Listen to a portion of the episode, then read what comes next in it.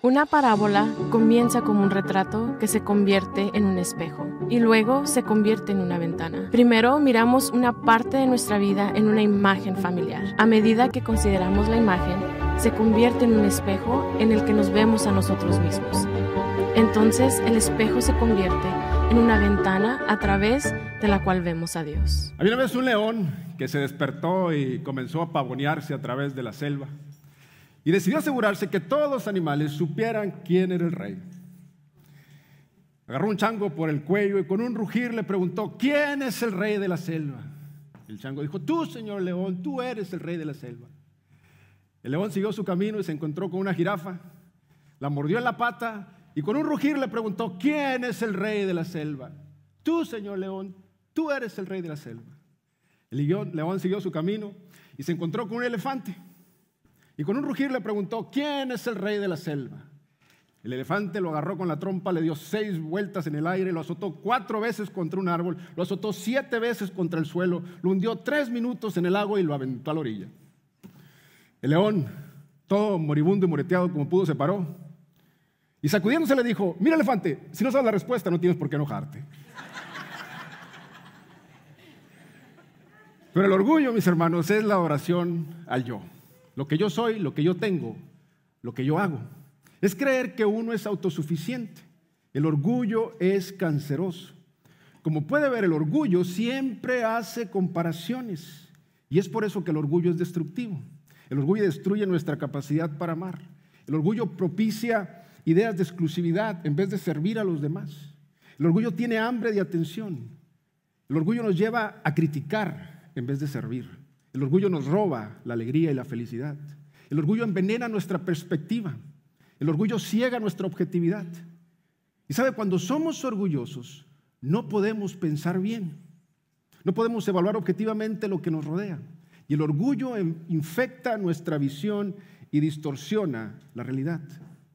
Y el orgullo tiende a tocarnos a todos, al rico, al humilde, al fuerte, al culto, al vigoroso, al atractivo, al exitoso, al poderoso, al afamado y al religioso. Y la realidad de las cosas es que la mayoría de nosotros luchamos con el orgullo más de lo que realmente pensamos. De manera que vamos a continuar con la serie sobre las parábolas de Jesús. Y las parábolas son historias que Jesús contó en las que toma objetos comunes del diario vivir y los usa para enseñarnos una verdad teológica o espiritual. Y como hemos visto a través de esta serie, las parábolas son relatos que se convierten en un espejo y luego se convierten en una ventana. Y primero miramos una parte de nuestra vida en una imagen familiar. Y a medida que vemos esa imagen, esta se convierte en un espejo en donde nos vemos reflejados a nosotros mismos con claridad. Y después el espejo se convierte en una ventana desde donde podemos ver a Dios y podemos ver sus verdades a través de una lección simple, pero muy profunda. Así que hoy vamos a ver la parábola del fariseo y el cobrador de impuestos relatada en Lucas 18, 9 al 14. Y en esta parábola Jesús nos advierte sobre el orgullo espiritual. Ahora bien, antes de que entremos a fondo en esta parábola, yo quisiera que viéramos la raíz del orgullo, porque creo que si podemos reconocer la raíz, lo va a poner todo en perspectiva. Es importante comprender que el orgullo es destructivo. De hecho, las palabras más fuertes que la Biblia emplea están reservadas para el arrogante. Mira lo que dice 1 Samuel 15, 23. La rebeldía es tan grave como la adivinación y la arrogancia como el pecado de la idolatría. ¿Se dio cuenta? La arrogancia es igual que la idolatría. Es la adoración al yo. El arrogante actúa como si fuera superior a los demás se cree más digno e importante que otros. Menosprecia y descalifica a los demás. Así que anote el primer punto importante. Cuando entró le dieron un bosquejito y están los versículos que estaremos viendo el día de hoy, los puntos importantes. El primer punto importante, escríbalo, el orgullo es engañoso. El orgullo es engañoso. El orgullo es engañoso porque tiende a disfrazarse de humildad. Y como veremos a través de la parábola que Jesús contó, se disfraza de espiritualidad. Ahora bien, antes de, de continuar con esta parábola, es importante reconocer que el orgullo se esconde dentro de nosotros. Así que me gustaría que intentáramos hacer de este mensaje, hacerlo muy, pero muy personal. Porque el orgullo es difícil de detectar y es por eso que es imprescindible que diagnostiquemos nuestros corazones. Así que no piense en todas las personas arrogantes y orgullosas que conoce. Más bien, permita que el Espíritu Santo hable a su corazón el día de hoy. El apóstol Pablo escribió lo siguiente en Gálatas 6:4. Mire lo que dijo. Cada uno debe examinar su propia conducta. Si es buena, podrá sentirse satisfecho de sus acciones, pero no debe compararse con los demás. Circule la frase, pero no debe compararse con los demás, porque esa, mis hermanos, es la clave. Como puede ver, el orgullo está arraigado en meterse en los asuntos de, los demás y compararnos. El orgullo le encanta comparar lo que yo tengo con lo que tú tienes. El orgullo le encanta comparar lo que yo soy con lo que tú eres. El orgullo es canceroso y nos come de adentro hacia afuera. Y siempre se la lleva buscando en las debilidades de los demás para sentirnos orgullosos de nosotros mismos. Y por lo regular comparamos las debilidades o los defectos de otros con nuestras fortalezas para sentirnos superior. Y San Pablo les, les preguntó a los corintios en 1 Corintios 4:7, mire lo que dijo. ¿Quién te da privilegio sobre los demás? ¿Y qué tienes que Dios no te haya dado? Y si Él te lo ha dado, ¿por qué presumes como si lo hubieras conseguido por ti mismo? Ahora bien, permítame recordarle algo. Si usted lo tiene, cualquier cosa que sea, una casa, un carro, muebles, ropa, alhajas, si usted lo tiene es porque Dios se lo dio. Entonces, si lo tiene, Dios se lo dio. Y si Dios se lo dio, ¿de qué presume? ¿De qué se jacta? En vez de jactarnos, deberíamos estar agradecidos. Como puede ver, el orgullo es la adoración arrogante de uno mismo y está arraigado en la exaltación de lo que uno ha logrado. Y es por eso que la Biblia lo llama idolatría. Y una de las cuestiones más tristes de esto es que produce comparaciones superficiales. Y escucha bien el día de hoy. La vida no se trata de menospreciar a alguien, compararse con los demás o criticarlos. La Biblia nos ha llamado a animarnos unos a otros, no a compararnos unos a otros. Entonces, ¿de dónde viene el orgullo? Anota el segundo punto importante. El orgullo es diabólico. El orgullo es diabólico. Ezequiel 28, 12 al 19. Tú eras el sello de la perfección, lleno de sabiduría y perfecto en hermosura. En el Edén estabas, en el huerto de Dios. Toda piedra preciosa era tu vestidura, el rubí, el topacio, el diamante, el berilo, el onis, el jaspe, el zafiro, la turquesa y la esmeralda y el oro. La hechura de tus engastes y de tus encajes estaba en ti. El día que fuiste creado preparados para ti. Tú, querubín protector de alas desplegadas, yo te puse allí. Estabas en el santo monte de Dios, andabas en medio de las piedras de fuego. Versículo 15. Perfecto eras en tus caminos. Desde el día que fuiste creado hasta que la iniquidad se halló en ti. A causa de la abundancia de tu comercio, te llenaste de violencia y pecaste. Yo pues te he expulsado por profano del monte de Dios y te he eliminado, querubín protector, del medio de las piedras de fuego. Versículo 17. Se enalteció tu corazón a causa de tu hermosura. Corrompiste tu sabiduría a causa de tu esplendor. Te arrojé en la tierra. Te puse delante de los reyes para que vieran en ti un ejemplo. Por la multitud de tus iniquidades, por la injusticia de tu comercio, profanaste tus santuarios. Y yo he sacado fuego del medio de ti que te ha consumido y te he reducido a ceniza sobre la tierra a los ojos de todos que te miran. Todos que entre los pueblos te conocen están asombrados de ti. Te has convertido en terrores y ya no serás más. Esa, mis hermanos, es la historia de Lucifer. ¿Quieres saber de dónde viene el orgullo? Lucifer era orgulloso y por muy buenas razones. El versículo 12 dice que Lucifer se enorgullecía de su perfección.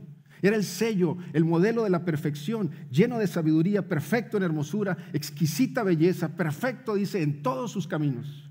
Piénselo, Lucifer no cometía errores. Pero cuando lo hizo fue fatal. Y todo porque se llenó de orgullo. El versículo 13 dice que se enorgullecía de sus posesiones. Dice, toda clase de piedra preciosa era tu vestidura, el oro, la hechura de tus engastes y de tus encajes. Anótelo bien, Lucifer era la máxima expresión de belleza divina, pero se le subió a la cabeza.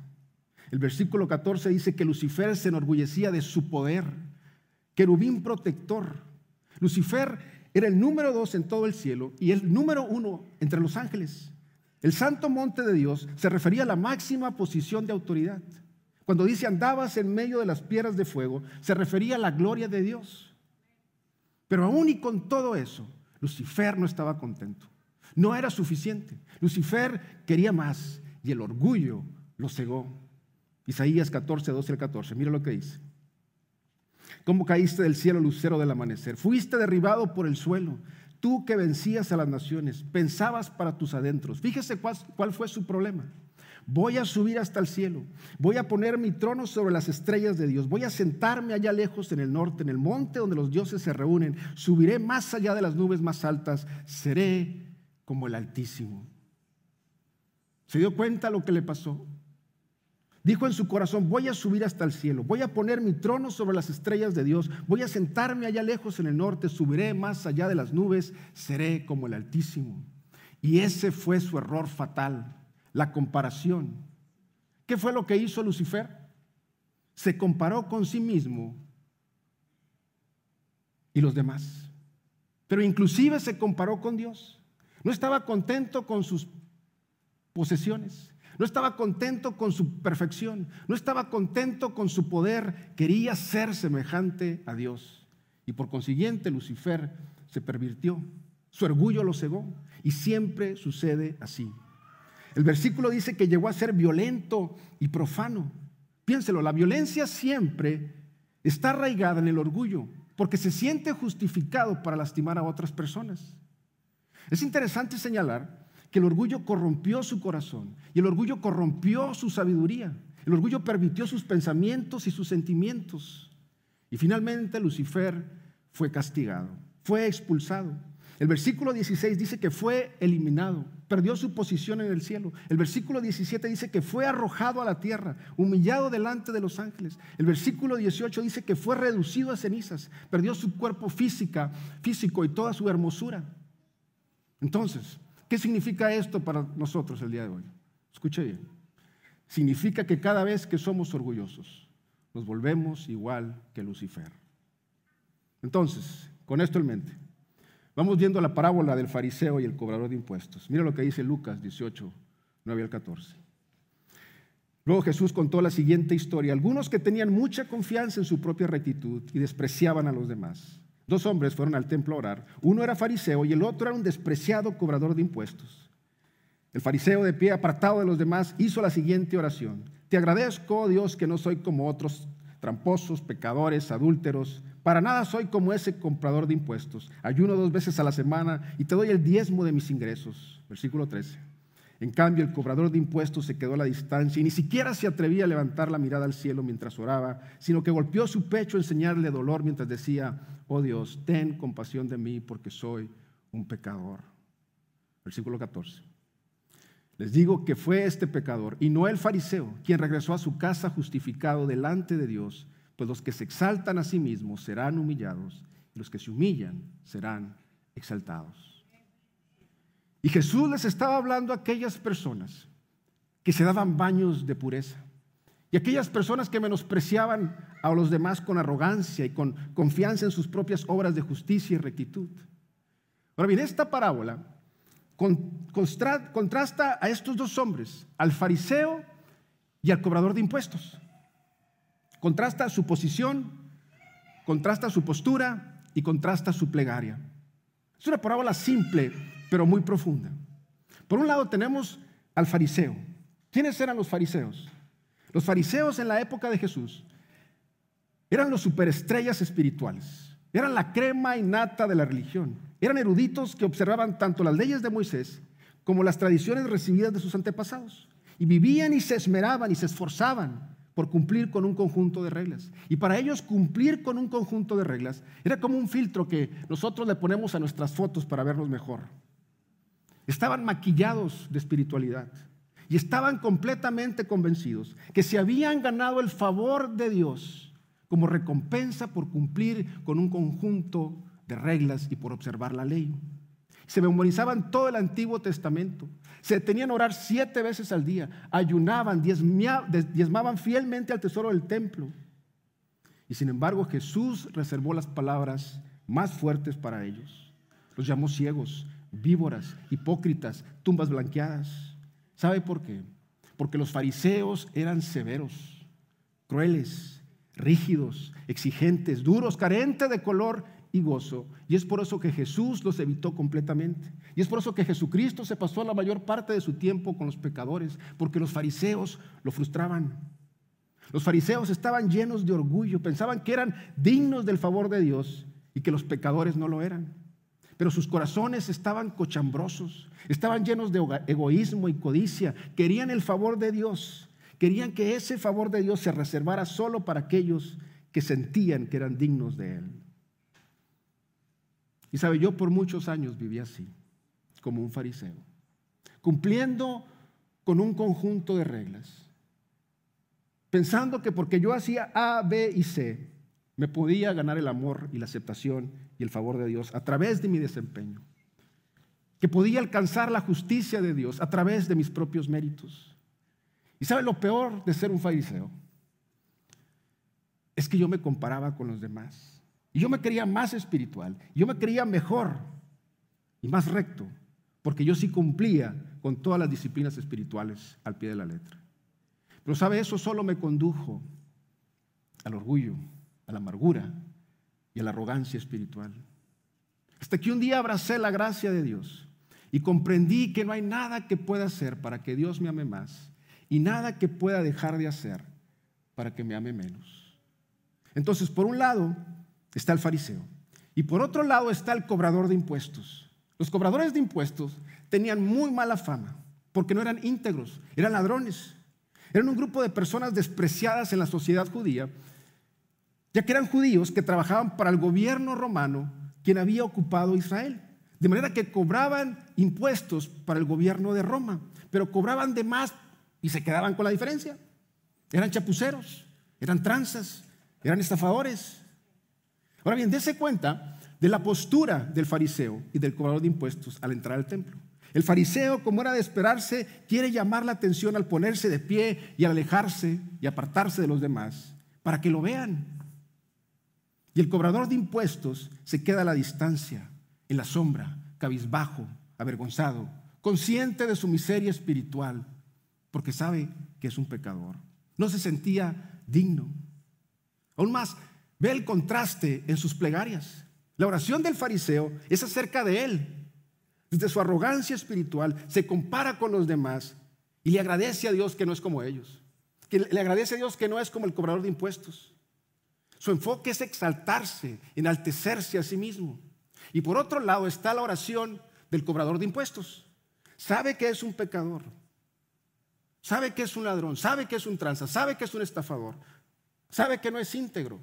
Y le ruega a Dios que lo perdone. Como puede ver, nuestras oraciones, mis hermanos, son un reflejo de nuestras emociones que brotan de nuestro corazón.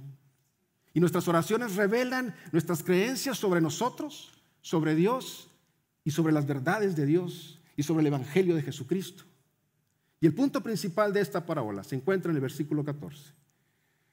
Los que se exaltan a sí mismos serán humillados y los que se humillan serán exaltados.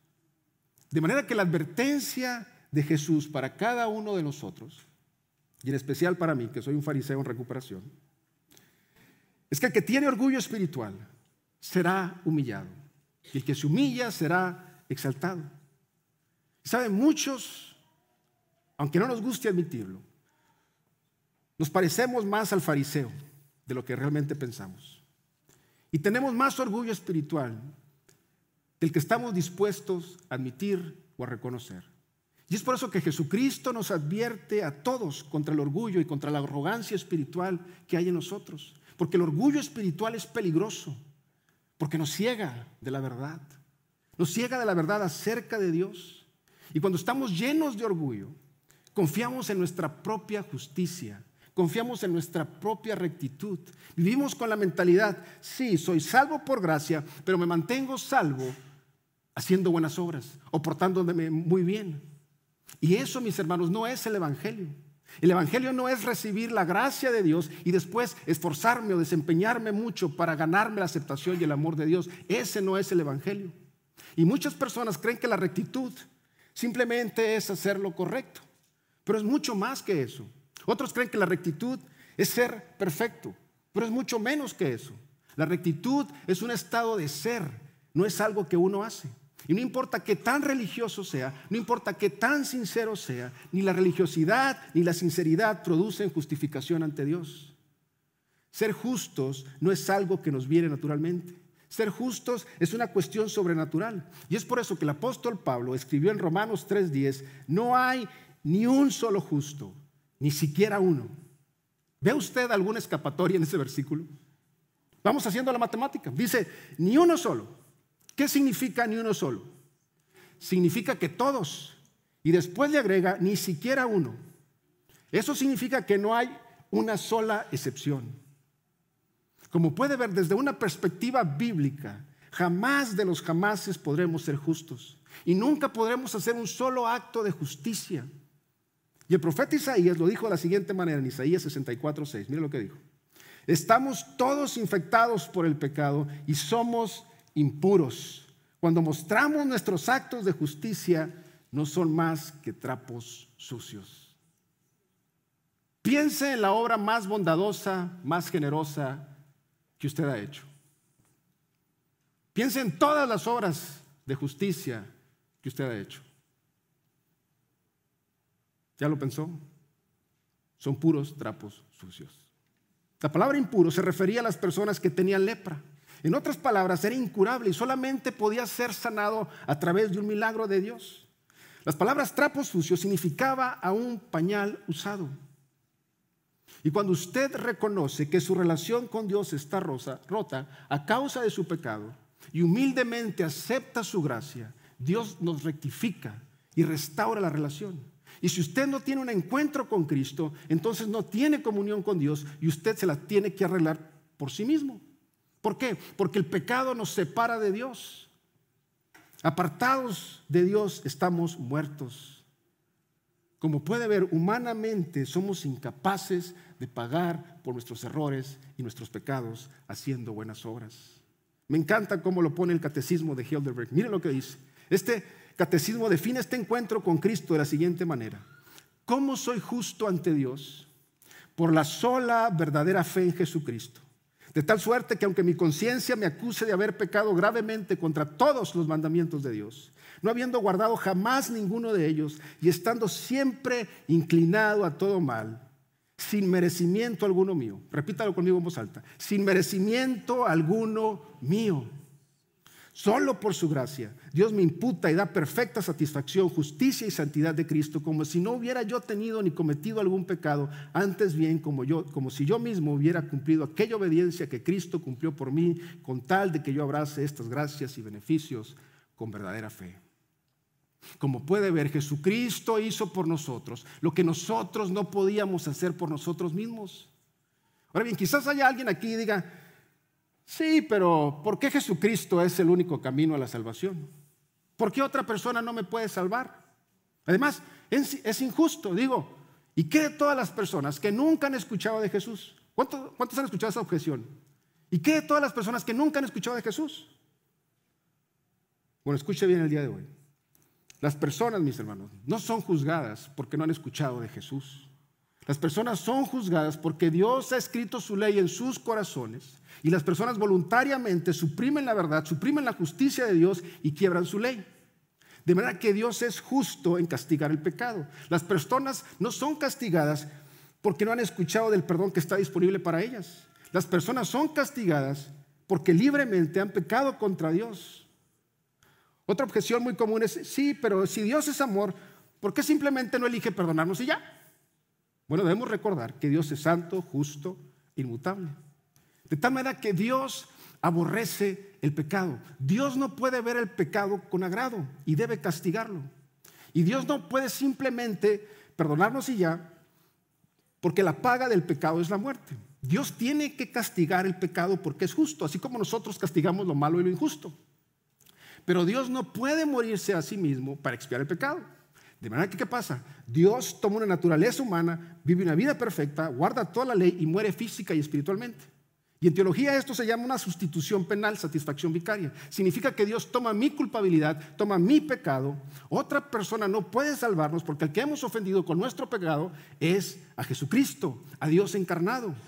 La persona ofendida es la única que nos puede perdonar y por consiguiente otorgar salvación. Y usted no puede salvarse a sí mismo al hacer buenas obras para pagar por sus malas obras. Si usted cree que puede hacer buenas obras para pagar por sus malas obras, esto se llama un acto supererogatorio. Es creer que usted puede hacer obras buenas que superan lo que se requiere, acumular mérito y así pagar por sus malas obras. Es una mentira. ¿Por qué? Porque usted tiene que guardar toda la ley todo el tiempo. Permítame ponerlo en perspectiva. Supongamos que usted, por andar a las carreras, se pasa un semáforo en rojo. Lo detiene un policía, lo multa, y usted se presenta ante el juez, y el juez le pregunta, ¿cómo se declara? Y usted dice, inocente. Inocente, le dice el juez, ¿te pasaste el semáforo en rojo? Sí, me lo pasé porque andaba bien apurado. No comprendo, dice el juez, admites que te pasaste el semáforo en rojo, pero no te consideras culpable. Así es, su señoría. Como puede ver usted, antes de pasarme el semáforo en rojo, me pasé seis semáforos en verde. Así que no me debe castigar. Ve lo absurdo e incoherente que es eso. Mis hermanos, usted no puede ofrecer la ley que debería haber guardado como mérito para pagar por la ley que infringió. No se puede, no tiene sentido, es ilógico. Y es por eso que necesitamos a Jesucristo, porque Jesucristo vivió la vida perfecta que Dios requería de todos, de parte nuestra. Y Dios pagó por tus pecados y por mis pecados. De manera que la salvación involucra dos cosas, el perdón y la reconciliación. Yo necesito que Dios me perdone, yo necesito que Él tome mi culpa. Y para eso, ¿qué necesito hacer? Dos cosas, arrepentirme y confesar. Y entonces tengo comunión con Dios. Y el resultado es que soy una nueva criatura. Llegamos a ser sus hijos y somos adoptados a su familia, no por nada de lo que yo hice, sino por lo que Dios ha hecho. Y eso es gracia. Y escucha bien, si no abrazamos la gracia de Dios, constantemente sentiremos que tenemos que ganarnos el favor de Dios a través de nuestro desempeño. O sentiremos que tenemos que cumplir con un conjunto de reglas para obtener o mantener su amor. Y empezaremos a comparar nuestra espiritualidad con la espiritualidad de otros. Anótelo muy bien. No hay nada que podamos hacer para que Dios nos ame más y nada que podamos dejar de hacer para que nos ame menos. San Pablo lo dijo de la siguiente manera en 2 Corintios 5:21. Pues Dios hizo que Cristo, quien nunca pecó, fuera ofrenda por nuestro pecado para que nosotros pudiéramos estar en una relación correcta con Dios por medio de Cristo. Y el resultado final de esto es la justificación. Romanos 3, 21 al 22. Pero ahora, tal como se prometió tiempo atrás en los escritos de Moisés y de los profetas, Dios nos ha mostrado cómo podemos ser justos ante Él sin cumplir con las exigencias de la ley. Dios nos hace justos a sus ojos cuando ponemos nuestra fe en Jesucristo. Y eso es verdad para todo el que cree, sea quien fuere. De manera que Dios dio lo mejor por lo peor. Y entre mejor comprenda eso, será más agradecido. Jesucristo dio su vida por mí y por ti. Pero el orgullo nos ciega de esta verdad. Y es por eso que todo esto es un acto de gracia. Romanos 5, 17. Mire lo que dice. Pues el pecado de un solo hombre, Adán, hizo que la muerte reinara sobre muchos. Pero aún más grande es la gracia maravillosa de Dios y el regalo de su justicia, porque todos que reciben vivirán en victoria sobre el pecado y la muerte por medio de un solo hombre, Jesucristo. Jesucristo hizo por nosotros lo que nosotros no podíamos hacer por nosotros mismos. Pero el orgullo nos ciega de esta verdad. Y es por eso que nos necesitamos unos a otros, para ayudarnos a quitar esa venda de los ojos. Y es por eso que necesitamos estar en comunidad con otros hermanos en la fe que nos ayuden a identificar estas realidades. Y es por eso que necesitamos el Espíritu Santo de Dios, que nos revele a través de su palabra, cuando estamos siendo orgullosos. Recuerda que el fariseo se enorgullecía en lo que había logrado. El fariseo se enorgullecía en su rectitud, confiaba en sí mismo y lo peor de todo, que menospreciaba a los demás. Como puede ver, el orgullo espiritual hace comparaciones superficiales, desprecia y juzga al que no se parece o al que no piensa como nosotros. Y cuando somos orgullosos, juzgamos severamente a los que batallan con algún pecado. Cuando somos orgullosos, juzgamos severamente a los que no tienen fe como nosotros tenemos. Cuando somos orgullosos, empezamos a descalificar descalificar y vemos a los demás como enemigos en vez de personas necesitadas de la gracia y la misericordia de Dios. Y escuche bien, el peor pecador que usted conoce está tan solo una oración de llegar a ser su hermano o hermana en Cristo. Y es por eso que debemos vestirnos de humildad y nunca mirar a otras personas, especialmente aquellos que no ven la vida como nosotros o que tienen convicciones diferentes, como si no fueran dignos del amor de Dios. Y el tercer punto, y el último, el orgullo, anótelo, el orgullo es curable. El orgullo es curable. Y la cura para el orgullo es el Evangelio. Como puede ver, todos hemos pecado y nos quedamos cortos del estándar glorioso de Dios todos los días. Y la consecuencia de nuestro pecado es la muerte. Nuestro pecado nos separa de Dios, pero Dios muestra su amor por nosotros, en que aún siendo pecadores, Cristo murió por nosotros. Y no solo murió, sino que fue sepultado y resucitó. Y hoy nos llama a un encuentro con Él. Pero a ese encuentro, mis hermanos, no llegamos con nuestro resumen. A ese encuentro no llegamos con nuestra lista de logros, presumiendo las buenas obras que hemos hecho. A ese encuentro llegamos como el cobrador de impuestos, reconociendo nuestro pecado. Inclusive aquellos que hemos recibido la gracia de Dios por medio de Jesucristo y que caminamos en ella todos los días, debemos recordar que necesitamos su ayuda todos los días.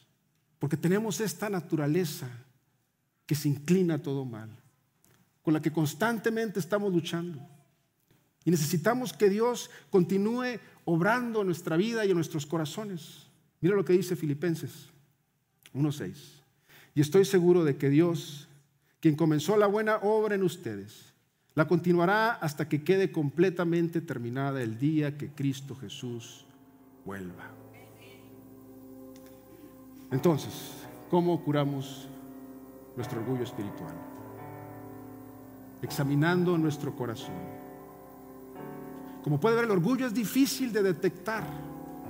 Y es por eso que debemos diagnosticar nuestros corazones, buscar los síntomas e identificarlos. Así que tres preguntas que nos ayudarán. La primera, escríbala.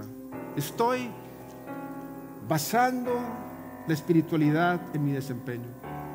Estoy basando la espiritualidad en mi esfuerzo, en mi desempeño, en lo que yo hago.